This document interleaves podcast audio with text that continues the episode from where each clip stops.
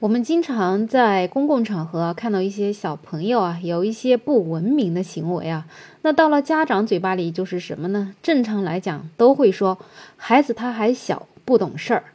可其实我们反过来想一想，孩子是小啊，可是你家长也不小了呀。孩子不懂事儿，你家长不知道懂点事儿吗？但平时啊，就靠这些说教，估计也没有什么效果。直到这一次啊，有一个两岁的幼儿因为随地小便，最终家长竟然赔偿了十一万余元。你就说这位家长他到底冤不冤呢？这事儿呢，发生在二零二二年的六月啊，一个医院的儿科门诊处。原告刘某呢，他着急给自己的小孩挂急诊号，没有注意脚下，在大厅踩上了一滩水，滑倒受伤。后来经过医院鉴定，构成了十级伤残。经过手术治疗呢，他一共花去了医疗费三万多块钱，再加上误工损失、残疾赔偿金等等，刘某要求这个医院给他赔偿损失，一共将近二十万元。后来跟医院协商未果呢，他就把医院诉讼至了法院。法院呢就认真调查呀，他们调取了事发时候的医院公共视频。原来在刘某经过的十二秒前呢。两岁半的小杰在保姆的陪同下呢，在这个地方小便了。因为保姆是站在小杰的身后的，刚好挡住了导医台工作人员的视线，导致他们没有办法及时发现。事发后的两分钟啊，保姆牵着这位小朋友又返回了现场，用拖把清洁了地面的尿渍之后呢，就离开了。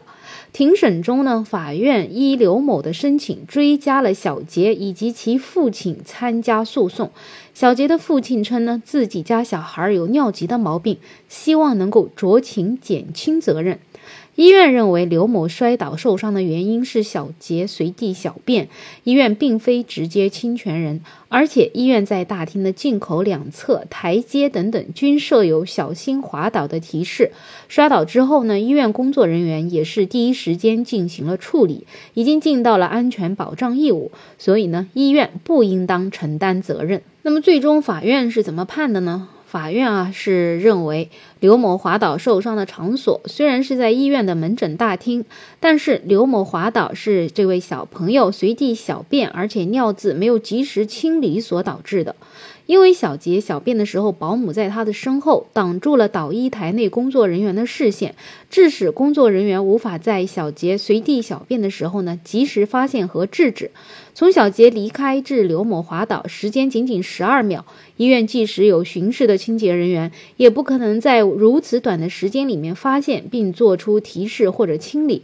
所以呢，法院认为造成刘某损害的这个责任人啊，应该是这位小朋友小杰。而这位刘某呢，他在行走的时候没有注意地面的情况，而且穿着拖鞋，在地面湿滑的时候不利于防范。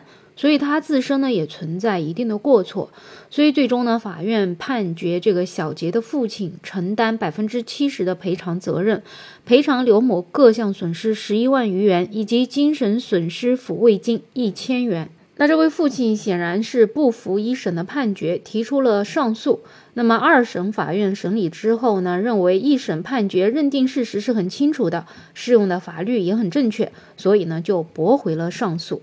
那么法官呢也是提醒，未成年人因为年龄小啊，自我克制能力当然是不成熟的，但是这并不影响其监护人承担相应的监护责任。父母作为孩子监护的第一责任人，在小孩的行为已经造成一定公共风险的情况之下呢，应该要及时制止他的行为。或者告知公共场所工作人员辅助消除风险，不要心存侥幸，或者以他还是个孩子为由逃避责任。对于这样一个判罚的结果啊，不知道你觉得这位父亲他到底冤不冤呢？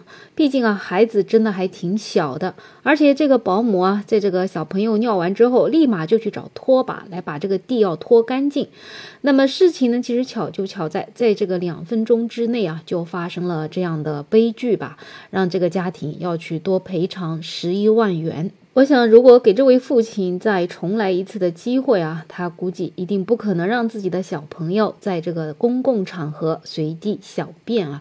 毕竟，小孩在这种特别是尿尿还不能自理的情况之下，带上尿不湿才是最好的选择。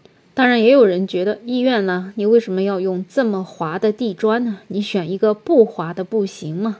听起来当然也有一定的道理啊，可惜法院他并不这么认为。所以说到底呢，孩子虽小，家长不小，所以家长对孩子的监管还是一定要上心，千万不要拿孩子还小这件事情来当借口，毕竟出了事儿啊，就得是家长来承担了。好了，这期话题就聊这么多，你有什么想法，欢迎在评论区留言，也欢迎订阅、点赞、收藏我的专辑。没有想法，我是梅乐，我们下期再见。